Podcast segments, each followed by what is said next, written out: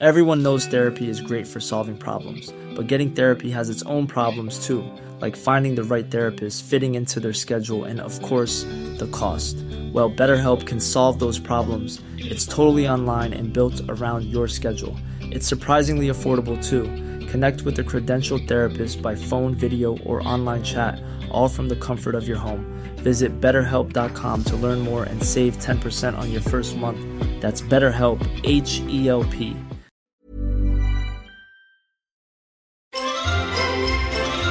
Queridos Mindfactors, saludos una semana más. En mi caso, desde mi casa. Estamos grabando en remoto, desde Madrid. Espi, ¿dónde te pillamos a ti? Sí, Madrid, La Lipa. Esas son mis coordenadas. Bien, en tu barrio habitual. Jesús Callejo, ¿dónde te pillamos? Pues entre Pinto y Valdemoro, al sur de Madrid. Pues vale. ¿Y Sergio, dónde andas tú? ¿Qué tal? Yo estoy en la estación de Tamachi, en el este de Tokio. ¿Qué? ¿Cómo? Toma ya. Sí, sí, como lo oyes. en La estación de Tamachi, en el este de Tokio, Japón. ¿Estás en Japón? Japón, Japón. Sí, sí, en Japón ando, sí, ¿Japón sí. de verdad? Joder. El Japón auténtico, el que está en Asia. El, país- tío, el ¿cómo viaja? país del sol naciente. Mira que está lejos nivel? Japón, ¿eh? Ahí estamos. Pues este Aquí podcast... Se estamos oye como si estuviera al lado, Ya, Mindfact. sí, sí, perfecto. Este podcast no deja de sorprendernos. ¿no? Menudo internet tiene Japón. Maravilla de la Menudo ciencia. internet. Buscamos los límites de la ciencia, el futuro de la tecnología, el alcance de la mente humana. Esto es Mindfacts. Bienvenidos a Mindfax, donde cada semana buscamos los límites de la ciencia, de la tecnología y de lo lejos que se puede marchar Sergio Cordero a hacer una grabación de este podcast. En la Elipa Madrid, Alberto Espinosa, ¿cómo estás? Correcto, pues aquí flipando con Sergio. Lo bien que se le ve y lo bien que se le oye, ¿eh? Ojo, ¿eh? Increíble. Entre Pinto y Valdemoro, Jesús Callejo, ¿qué tal? Pues fenomenal. Ahora sí, Sergio nos quería perder de vista, tampoco hace falta que fuera tan lejos. Ya ves, ya ves. Tenemos ahí zonas profundas en Castilla. Y, y encima te llamamos a la estación de Tamachi, ¿has dicho? En Tokio, Japón, Sergio. Sí, señor, en Tamachi. Tamachi, al lado, muy cerquita de la estación de Tokio, a dos paradas. Oye, ya que estás allí, me viene muy bien para preguntarte, ¿en Japón tú sabes si hay Papá Noel o Reyes Magos o algo así? Pues no lo creo, la verdad, porque aquí sabes que tiene sus propias creencias, pero bueno, podríamos nosotros implementar eh, también nuestros regalos que hacemos eh, cada temporada eh, para los niños que les falte en Japón, aunque bueno, pues primero tenemos que hacerlo en España, ¿no? Que es donde estamos nosotros basados. Eso es, y lo estamos haciendo gracias a vuestras escuchas y a los ingresos que conseguimos poquito a poco cada semana en este programa, así que gracias por hacerlo posible. Y dicho todo esto, vamos a empezar a hablar aquí en Mindfax, para comenzar, de qué ha hecho Japón por nosotros. Hey, I'm Ryan Reynolds. At Mint Mobile, we like to do the opposite of what Big Wireless does. They charge you a lot, we charge you a little. So naturally, when they announced they'd be raising their prices due to inflation, we decided to deflate our prices due to not hating you. That's right. We're cutting the price of Mint Unlimited from $30 a month to just $15 a month. Give it a try at mintmobile.com slash switch. $45 upfront for three months plus taxes and fees. Promo for new customers for limited time. Unlimited more than 40 gigabytes per month. Slows. Full terms at mintmobile.com. Eh,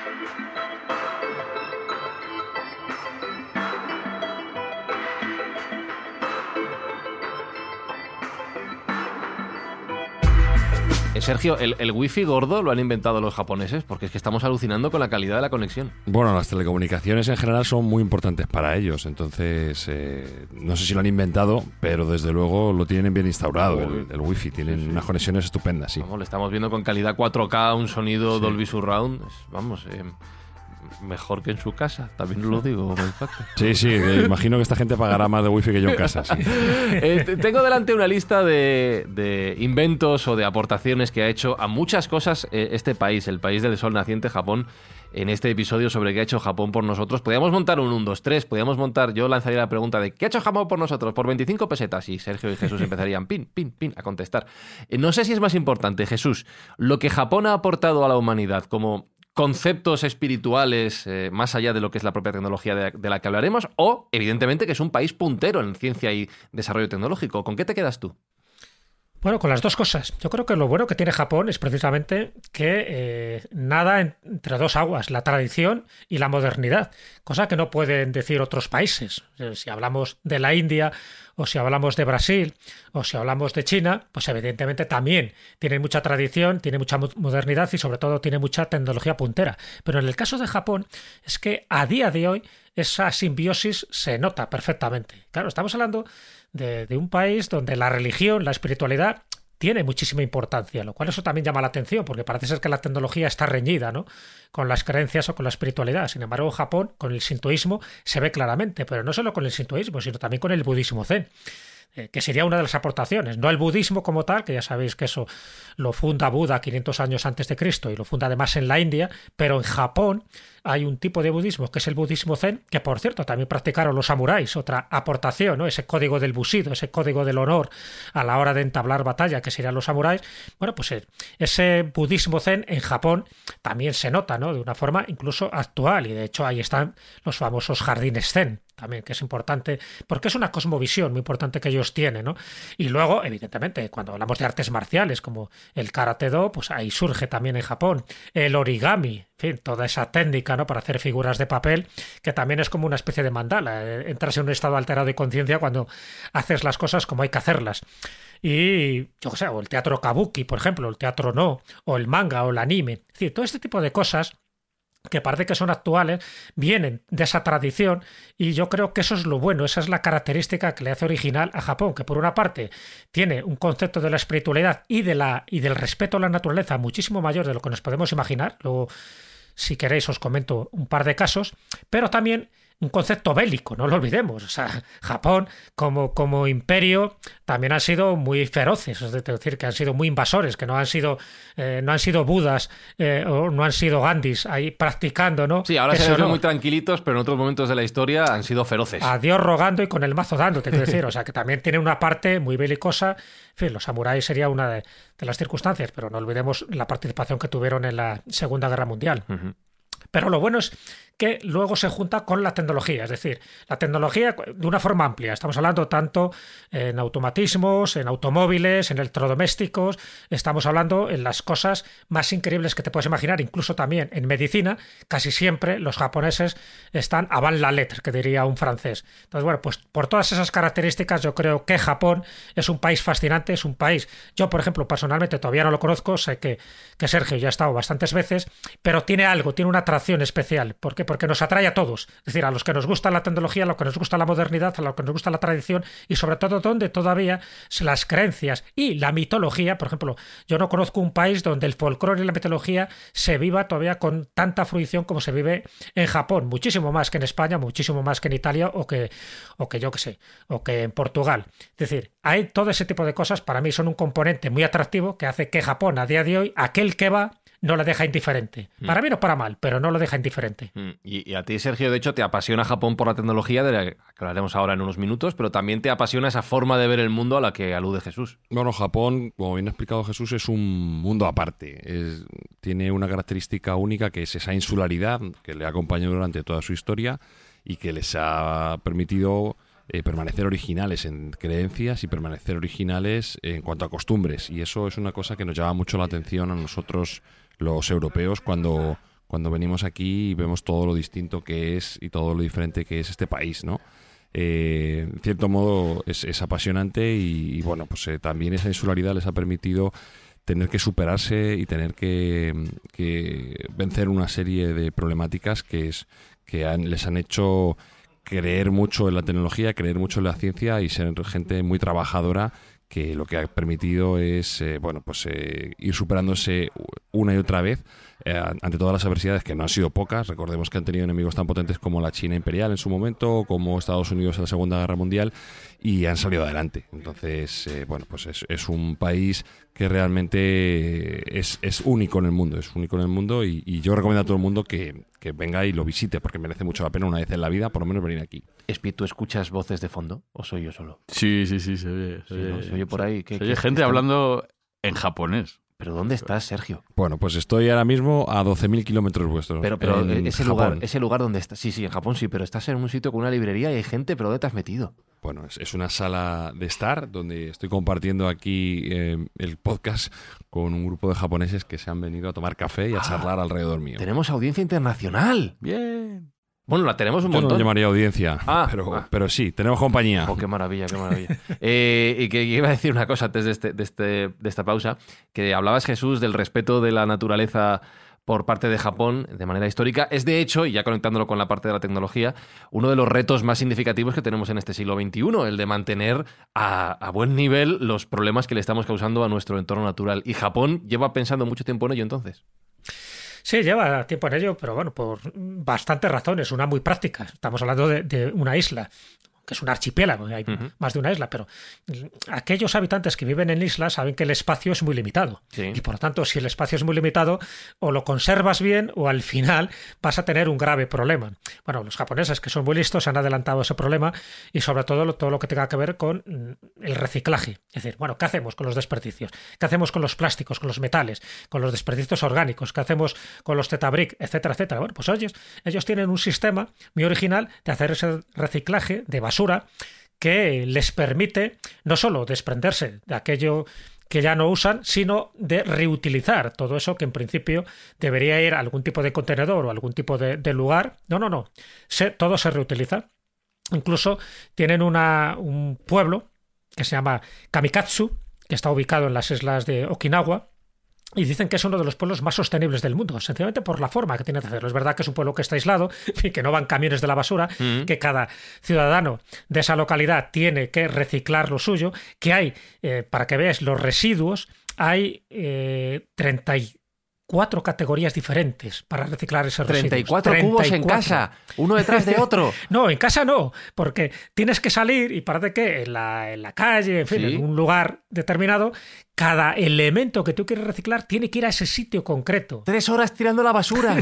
Bueno, si, si tienes mucha basura, porque me imagino que en esos lugares otra de las cosas buenas es que tampoco necesitan tanto para vivir. Eh, Sí. También es verdad que esa- ese concepto un poco eh, materialista y capitalista que tenemos en Occidente, allí no se estila, sobre todo me refiero a las zonas rurales de Japón. Y eso es una cosa muy importante, ¿no? Que, que ellos lo tienen como muy a gala. Y luego, el usar correctamente esos recursos, como te decía, ellos utilizan una palabra que es motoinai, motoinai, que es algo así como no se puede desaprovechar nada. Y si estás desaprovechando algo es que no eres muy motainai, ¿no? Que no, no estás cumpliendo perfectamente las reglas de la naturaleza. En el fondo, un poco lo que practican, que tiene mucho que ver con ese sintoísmo y con ese budismo zen que os hablaba al principio, tiene que hablar de que en función de cómo tú tratas a la naturaleza, la naturaleza te está tratando a ti.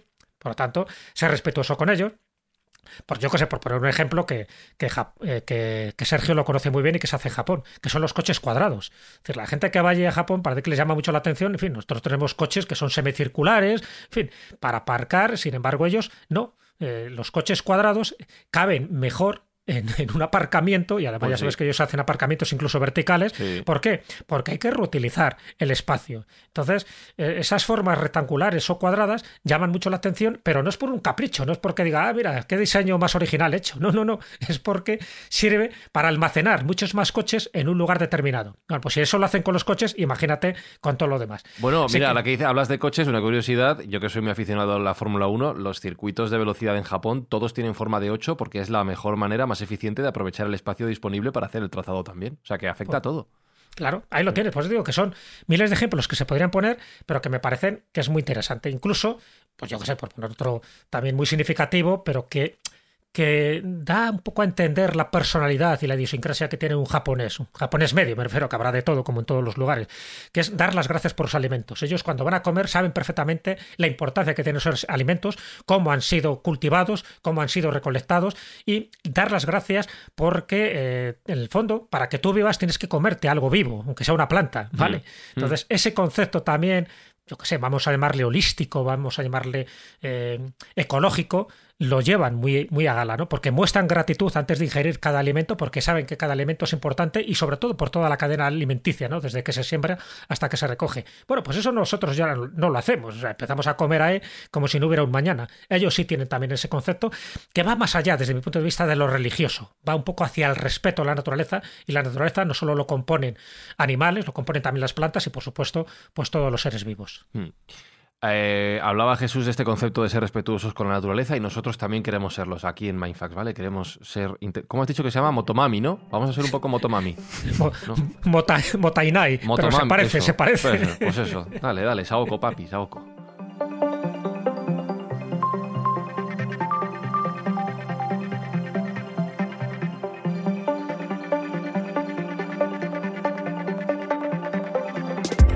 Aquí es donde llega el momento en el que Sergio y Jesús van a desplegar la lista de elementos tecnológicos que ha aportado Japón al, al resto del mundo. Hay uno de ellos, ESPI, Sí. en el que yo creo que nos podemos detener luego cuando llegue, si es que llega, mm, abundantemente, pero no voy a decir cuál. Buah, me imagino que es. Ya, yo creo que, ellos también. Pero yo no digo, yo no digo cuál. Pero ya que hablaba Jesús de los coches cuadrados, Sergio, en transporte, en todo el tema de motores, de propulsión, Japón ahí está eh, pegando duro y ha traído muchos adelantos.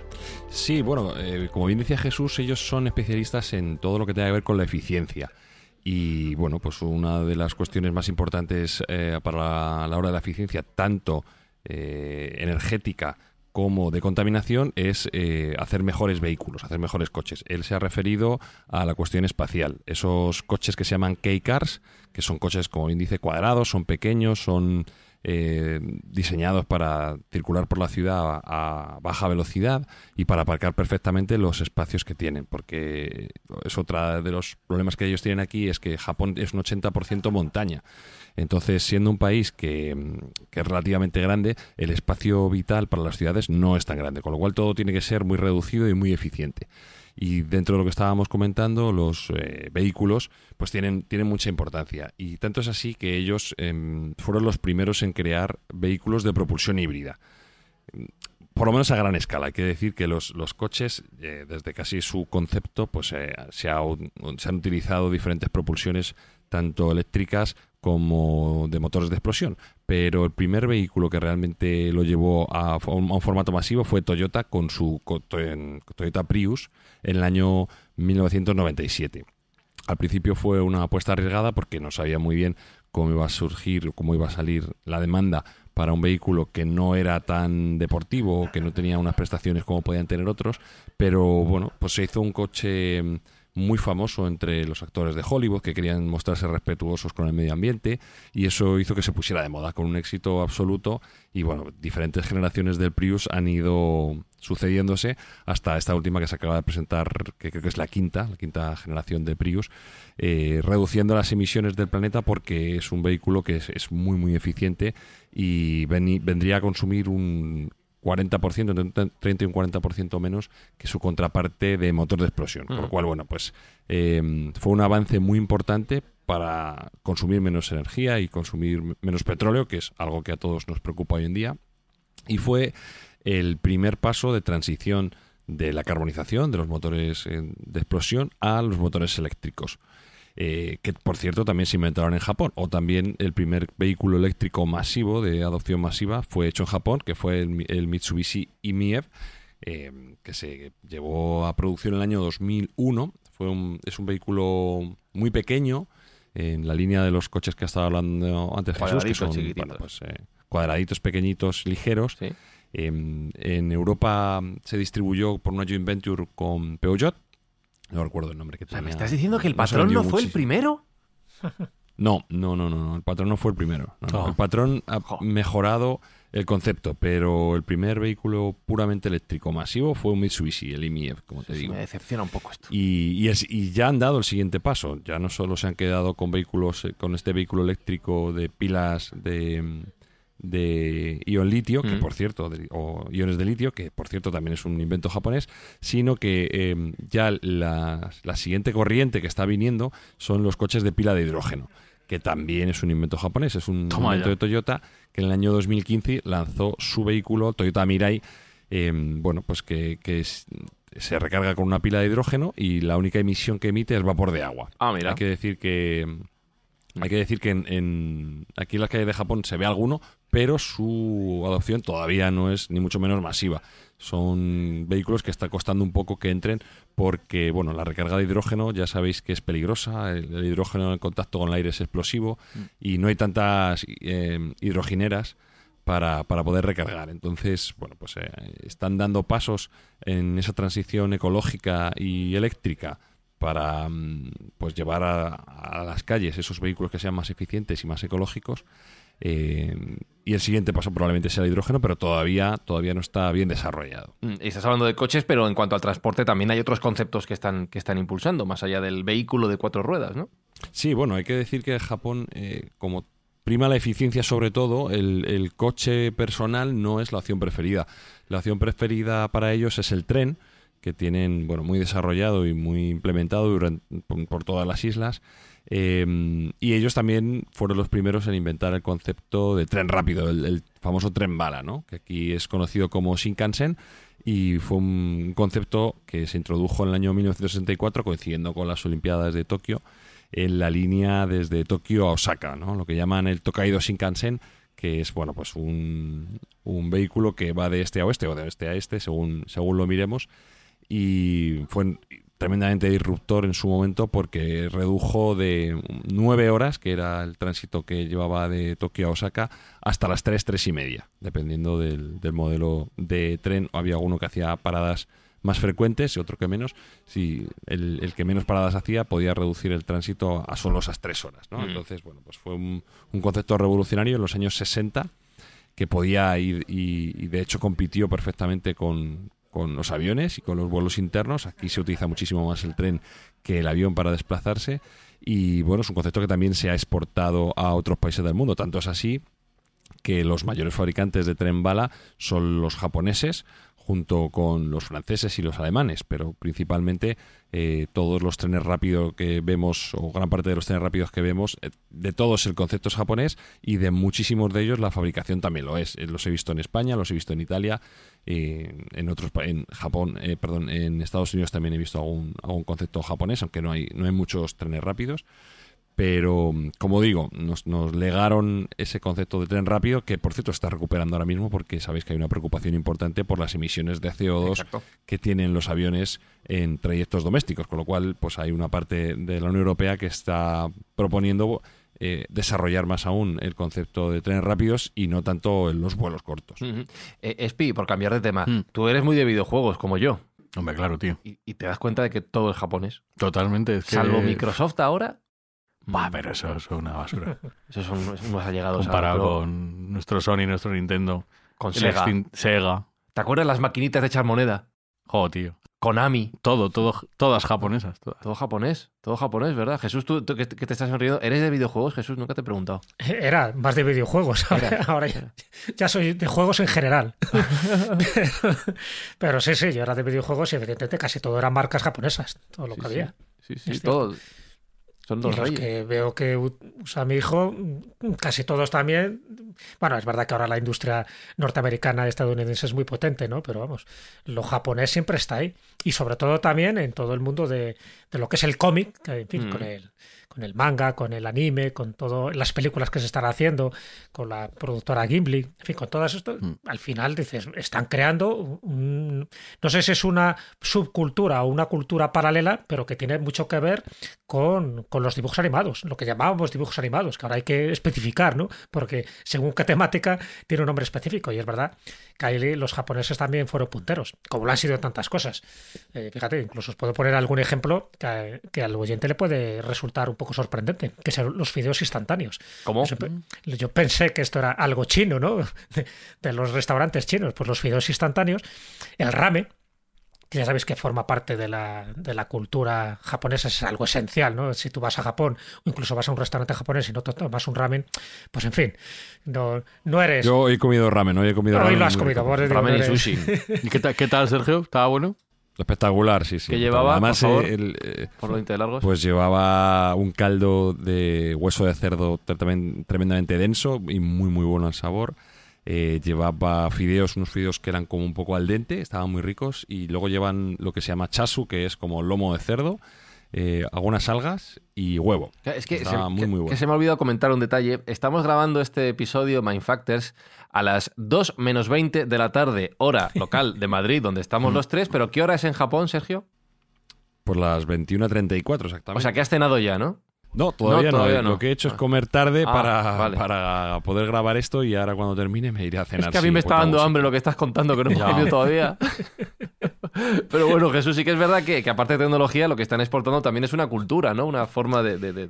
es una cultura, claro. digo, que es una parte esencial para ellos, pero que claro, lo que es para ellos, en fin, gracias un poco pues a, la, a, los transportes y a los medios sociales que tenemos ahora, pues lo que es bueno para uno es bueno para mucha más gente y lo que es malo para uno también puede ser malo para otra gente.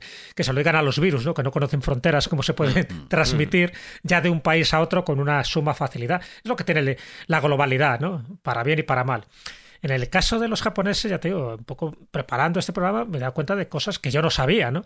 Que los japoneses hab- habían sido pioneros en este tipo de cosas. Por ejemplo, con el contestador automático de los, Ah. de los teléfonos, de lo que antiguamente eran los El teléfonos fijos. Claro, claro. Y todo esto tenía que ver, además, pues eso, inventado por Hashimoto Kazuo, el que este hombre se fue a vivir a otro lugar, se cambió de, de- de apartamento y entonces su- eh, el casero, ¿no? el propietario, pues no hacía más que llamarle insistentemente para que pagara una serie de cuotas que, que tenía atrasadas. Y él, al ver que era tan insistente, pues lo que hizo fue, pues eso, crear el primer prototipo de una contestadora con una grabadora y con unas pilas, con un poco de paciencia, pues al final puso un mensaje para que cada vez que llamara su casero, pues le contestara lo mismo, ¿no? Que estaba ausente de casa y que en breve le pagaría. Bueno, pues esto lo patentó en el 54 y, mira, y coló, y coló la cosa.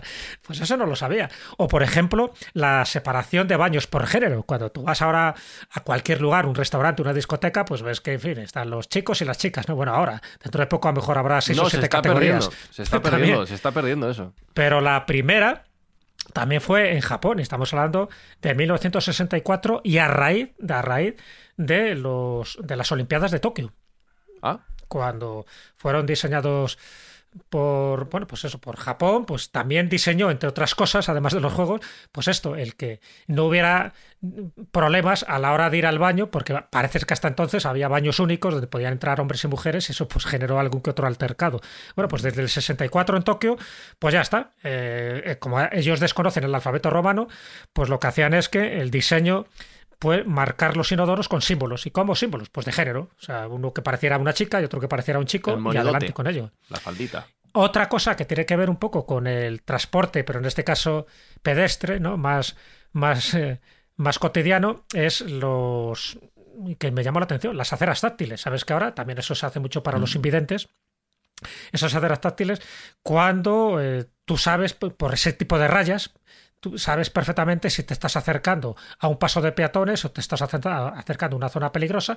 Está pensado más para los invidentes, pero bueno, también para gente despistada, que incluso cuando vas caminando, que notas que el calzado se mueve de una forma distinta, ¿no? O sea que esa, las, los- las- la- esas aceras con rayitas son ja- un invento japonés Exactamente. también. Sí, sí, sí, Qué sí, sí. fuerte, tío. Sí, además aquí están presentes en, en todas y cada una de las calles. No hay ni una sola que esté exenta de tener esas baldosas especiales, que suelen ser rayitas o círculos, de los cuales se está transmitiendo un mensaje a la gente que es invidente. Y es la verdad que es una cosa que llama mucho la atención porque eh, no hay tanta gente invidente, pero está absolutamente bien señalizado para ellos y bueno, pues tienen capacidad para moverse por cualquiera de las calles. Eh, Eso es- está súper implementado y es, es muy, muy visual.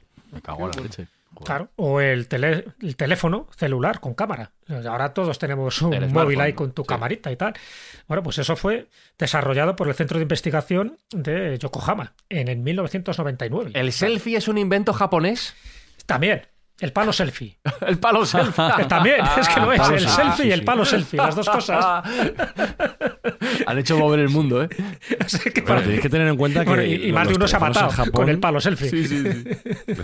Los, los teléfonos en Japón, eh, ahora mismo Japón no es puntero en la telefonía móvil, porque ese trono eh, les desbancó de él eh, Apple, pero hasta, eh, hasta la invención del iPhone, Japón monopolizaba el- la, la industria del teléfono móvil y era algo absolutamente esencial en Japón el tener eh, esos teléfonos móviles que tenían cada vez más y más características, ¿no? Como bien dice Jesús, la cámara, el MP3, el emoji fueron también los Hombre. primeros en introducir Los algo, algo que Sí, sí. sí sí eso, los emoticonos y emojis eh, se introdujeron por SoftBank en el año 97 eh, como una forma de comunicación disruptiva y es que al final los japoneses son muy visuales no y la imagen es para ellos muy importante y bueno aquí de hecho se ve en la calle como todos los carteles tienen su, su dibujo eh, como ellos te quieren eh, un, poco orientar en lo que tienes que hacer con monigotes, con personajes de manga y de anime, entonces eh, todo es muy visual y, y el emoji forma parte de, de, de eso, a- de esa visualización que quieren hacer, en este caso en los teléfonos. Y ahora que hablabas de teléfonos y de elementos visuales, un invento que tiene mucho tiempo, que yo no sabía que era japonés y que ha- se ha difundido después de la pandemia para no tocar cartas, por ejemplo, en los restaurantes, es el código QR, que anda que no existe hace tiempo. Código BIDI también en su momento, eh, y que ya lo Mm. tenemos en todos lados. Sí, el código QR, como bien dices, ahora se ha, se ha hecho muy presente en los restaurantes y a nivel de higiene pues es muy conveniente, pero es una invención bastante antigua de los años 60, en concretamente, concretamente la compañía Denso Wave, que fue es una compañía o era una compañía que se dedicaba a la industria automotriz.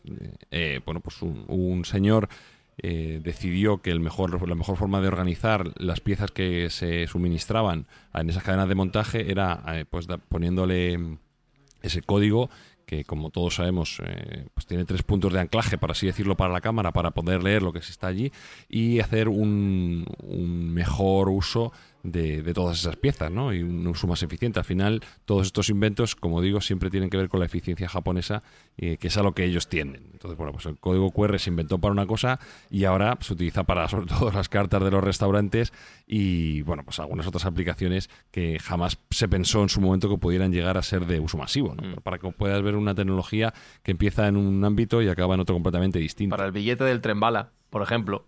También, código QR. sí. sí. Y en el mundo de la medicina, también al principio os comentaba, ¿no? Estamos hablando mucho de la tecnología, de los coches, en fin, de, la forma, ¿no? De visualizar distintos contenidos, también en la comida, pero en la medicina. Por ejemplo, la adrenalina para uso médico. Es un invento de 1901, que es un poco lo que se llama la epinefrina bueno, pues ya sabes que la adrenalina, además de un medicamento, también es una hormona, pero eh, de manera médica, terapéutica, se usa para tratar varias afecciones como la anafilaxis, como el paro cardíaco, en fin, el sangrado superficial, etcétera, etcétera. Bueno, pues todo eso dentro de la medicina un poco pasa como con Israel, por ejemplo, algún día tenemos que tocar el tema de Israel y también toda la tecnología puntera que está desarrollando. Pero la tecnología puntera está muy siempre muy relacionada con países que tienen una potencia militar muy, muy avanzada, que a la vez, y parece paradójico, pero, pero es fácilmente entendible, se desarrolla mucho la medicina, porque cuanto más batallas y más heridos haya, los médicos adquieren un mayor conocimiento, ¿no? Una mayor experiencia. Bueno, pues con Israel ocurre también algo parecido. Entonces, en medicina es increíble, ya te digo, que tienen ese tipo de desarrollos muy, muy avanzados, pero desde 1901, ni más ni menos, y eso ha salvado la vida a muchísimos pacientes. Mucha gente, sí, señor. O lo de las perlas cultivadas. A ver, que yo pensé, digo, esto será. ¿En japonés? claro, esto será de del Pacífico, en fin, de las de Indonesia, en fin, donde se maneja muchísimo más este tipo de cosas. bueno, pues la perlicultura, como así se llama, que es, eh, en fin, el hacer o la creación de estas primeras perlas cultivadas, es eh, por la compañía de perlas Mikimoto y desde 1916. O sea que a partir de ahí posiblemente otros adoptarían este sistema o, en fin, o plagiarían la patente, pero los primeros, por lo menos así reconocido, serían también los, los japoneses. O sea, que en cantidad y siguen siendo los líderes. Esta, y siguen siendo compañía sigue siendo la sigue siendo líder absoluta en, en, el mercado de las perlas. De hecho, cuando vas por Ginza, que es como la quinta avenida en, en Estados Unidos, en Nueva York, o la Castellana en Madrid, o Serrano en Madrid, pues uno de los edificios más importantes es de esta compañía Mikimoto que, que venden estas perlas cultivadas, que son bastante impresionantes, por cierto. Entonces, sí, los japoneses son especialistas en coger tecnologías de terceros y potenciarlas, ¿no? Hacerlas bien. realmente ven, ven, potencial y ellos, lo desarrollan. Eh, cuando estabas comentando tú el tema de eh, la epidefina, em, tiene una derivación también un poco complicada que es la metanfetamina, que también se inventó en Japón y que se inventó a raíz de a raíz de ese descubrimiento. Entonces, bueno, pues siempre, como hemos comentado, hay una, un uso positivo y un uso negativo dentro de, del mismo descubrimiento, ¿no? Que puede haberlo, porque en principio, evidentemente, no tenía la connotación negativa que tiene ahora la metanfetamina, pero bueno, eh, esa es la, la, otra parte, la otra cara de la moneda, por así decirlo. Sí, también inventaron, parece ser que está atribuido a ellos mismos el uso mm, de la anestesia completa, la anestesia total, parece ser que la, fue una de las, las primeras usos que hubo aquí de esa anestesia se utilizó para extraer un hueso necrosado, etcétera. Sí, realmente has, sí, pero desde 1804 la anestesia general, 1804. Sí, sí, en las guerras napoleónicas. no, no, no. Ellos, ellos en, en, el ámbito médico son muy, muy potentes y, como tú bien dices, tienen ciertos paralelismos también con Israel, que es mm. una cosa que es curiosa. eh, porque son muy avanzados en, en todos estos en todos estos términos ¿no? entonces bueno pues realmente es un país que sin ser especialmente grande porque aproximadamente tendrá ahora mismo unos 150 millones de habitantes nada que ver con Estados Unidos o con Rusia eh, pero la capacidad que tienen de innovar y la capacidad que tienen de mejorar eh, la ingeniería de casi cualquier cosa es tremendo. Entonces, son muy, muy, muy, muy importantes dentro del ámbito mundial de la tecnología. Sin ir más lejos, eh, un porcentaje importante de cualquier teléfono móvil está o bien hecho o bien diseñado o bien conceptuado en Japón. Yo diría que un 60% todo lo que es, por ejemplo, la memoria flash se inventó en Japón, el panel de cristal líquido se inventó en Japón, eh, la miniaturización de los altavoces se inventaron en Japón, es decir, todo lo que llevamos en el bolsillo nosotros, si bien muchas veces la cadena de producción luego se ha desplazado a sitios más baratos como puede ser China o la India, pero la ingeniería viene de Japón y a día de hoy todavía las empresas japonesas son punteras en, en el uso de todas estas eh, estas partes que, que llevamos todos en el, en el teléfono móvil. ¿no? Mm, eh, bueno. Hablando de grandes avances de la ingeniería, un elemento de la lista que me sorprende, que yo hacía español, la verdad. ¿Cómo es esto de que el abanico es japonés? O sea, conozco los pai Ah, sí. estos, ¿no? Pero el abanico abanico. El abanico, el abanico plegable. El abanico, el abanico plegable, ¿vale? encima, que es lo más español El- que hay. Sí, sí, sí, el abanico plegable parece ser que es un invento japonés. Hay eh, documentación que lo cifra en el siglo VII y parece ser que hay fuertes indicios de que los primeros que lo inventaron fueron los japoneses y luego, curiosamente, ellos lo exportaron a China. Eh, Japón en aquel momento era un, un estado tributario de China y el- aunque el invento fue aquí por, por los grabados y por los escritos que, que existen y que se han estudiado, eh, donde explotó realmente su uso fue en China, que era el, el vecino rico, por así decirlo, y, y potente, eh, pero la invención parece ser que es japonesa. O sea, que es un, un un invento que todos diríamos efectivamente que es español o chino, porque también en China Mm. tiene mucha tradición, pero no, es de, es de Japón. ¿Cómo esto que has dicho que, que Japón era un estado tributario de China? Sí, Japón era un estado en, en el siglo VII en adelante, siglo cin- de 5 al 10 aproximadamente, era un estado mm, menor, a- eh, satélite, más que tributario yo diría satélite de China, en tanto en cuanto, bueno, pues siempre estaban bajo la amenaza de ser invadidos. Esa insularidad que estábamos comentando eh, les salvó un poco de, de- de ser militarmente invadidos por la fuerza, pero la influencia de China en Japón es innegable. Entonces, eh, digamos que era mm, el primo rico y el primo pobre, ¿no? Eh, los, los chinos comerciaban con Japón eh, de, de manera muy frecuente. Eh, trajeron también el budismo, el budismo zen, como bien ha dicho antes Jesús, viene por, por ese tránsito de ideas entre China y Japón. Y bueno, incluso el, el propio alfabeto japonés pues proviene de China. O sea, la influencia de, de China en Japón es, es absolutamente innegable.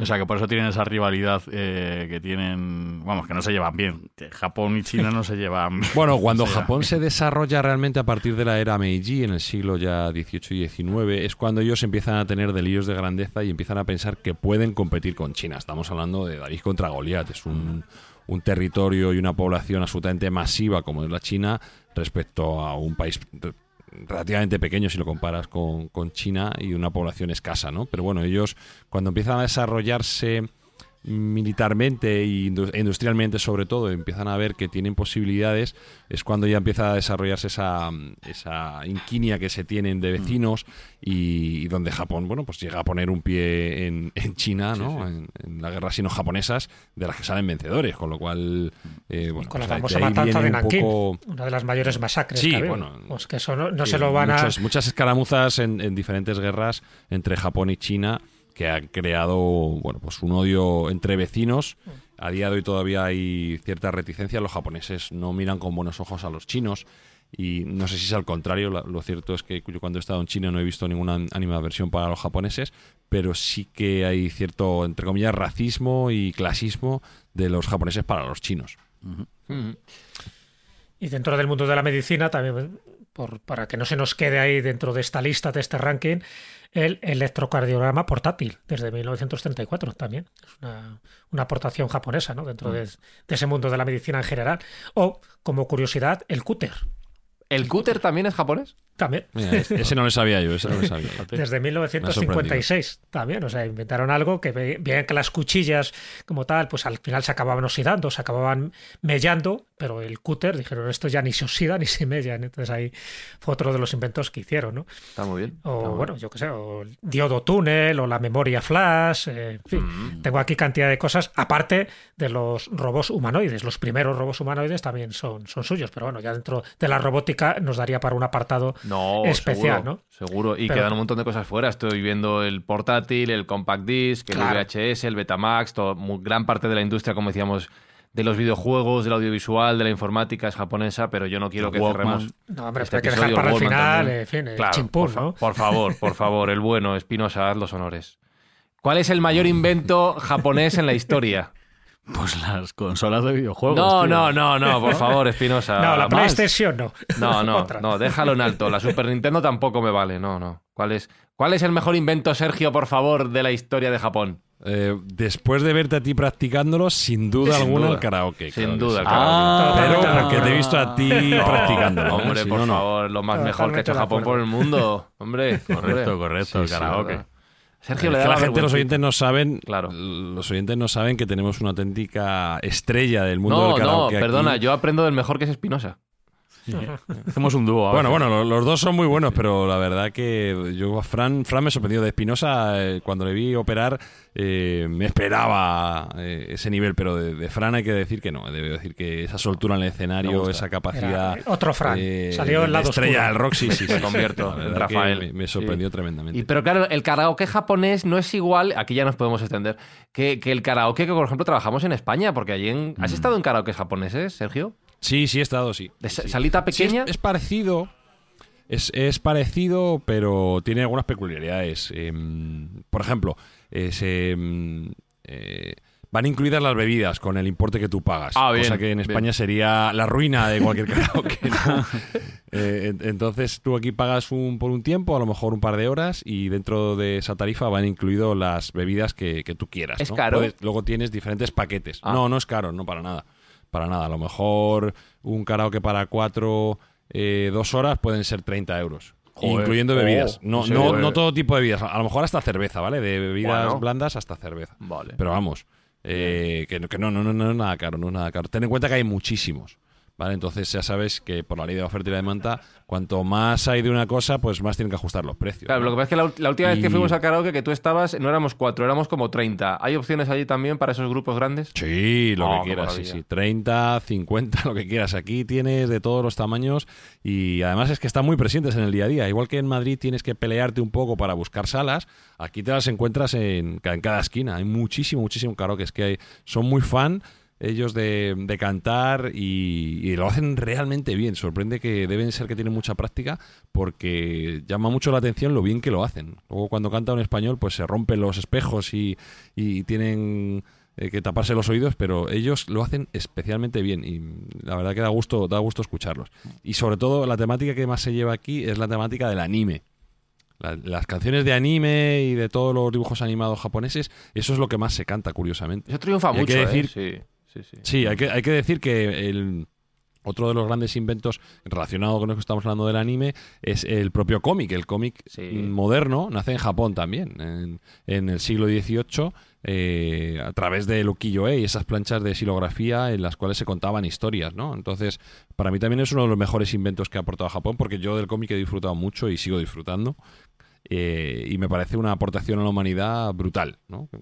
Esa, junto con el karaoke, pero, pero bueno, yo personalmente disfruto más del cómic que, claro. del karaoke. No, no, no, no, no, no estoy de acuerdo contigo. Pero bueno, este debate lo podemos trasladar a, a redes sociales del programa, arroba mindfax-bajo, y nos decís si tenéis criterio y preferís el karaoke o si no lo tenéis y preferís el cómic. Así de. así de Always sencillo. karaoke, tío. Claro, equipo siempre, karaoke siempre. ¿Cuándo vamos otra vez, Espi? ¿Cuándo? Cuando quieras, ya sabes. Mind karaoke. Bueno, si os vuelven a admitir después de la última que hicisteis, pues sí. Sí, no, nos, nos quisieron bien. Sí, lo que pasa es que nunca mí- hemos ido al karaoke con Jesús Callejo. No, no, no, no, no. Ahí conoceríais otro Jesús Callejo. Es, Jesús, es una experiencia que no olvidarás. No sé si para bien o para mal, pero no lo olvidarás. No olvidaré Ostras, yo ni vosotros.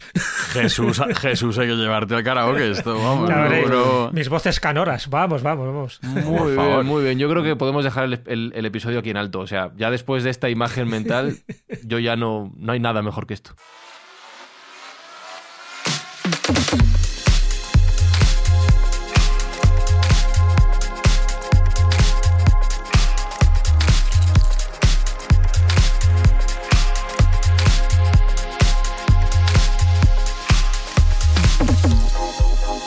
Teníamos una duda, Mindfactor, si era si dedicar este episodio solo a hablar de lo que ha hecho Japón por nosotros, lo cual ya está bastante tratado, y se han quedado cosas fuera, o si también podíamos incluir en, este, en esta entrega de Mindfax lo que Japón va a hacer por nosotros. Entonces, Sergio, no sé si la semana que viene, que además seguirás por allí, ¿no? Podemos dedicar el episodio Sí, a ese tema. sí, sí, todavía me quedan algunos días aquí, Sí. con lo cual yo creo que podemos hacer el, el siguiente episodio como, como tú lo planteas. ¿Qué tal tus amigos por ahí?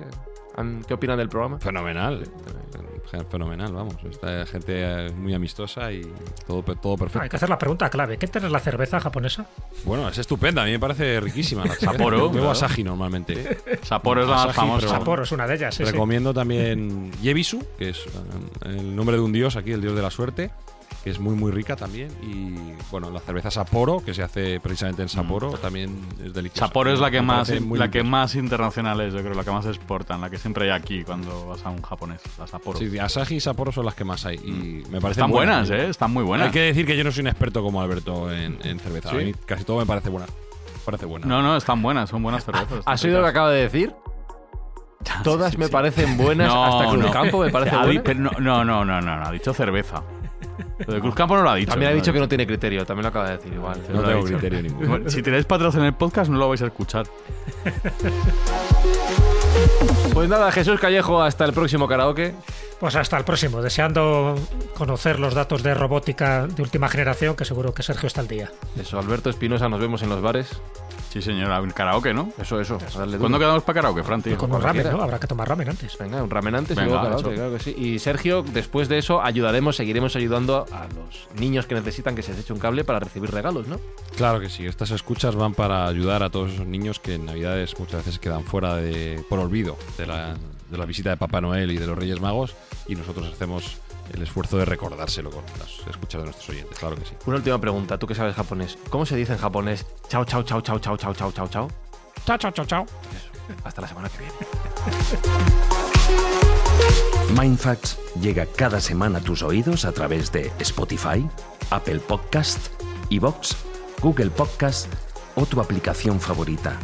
Búscanos en redes sociales. Somos Mindfacts.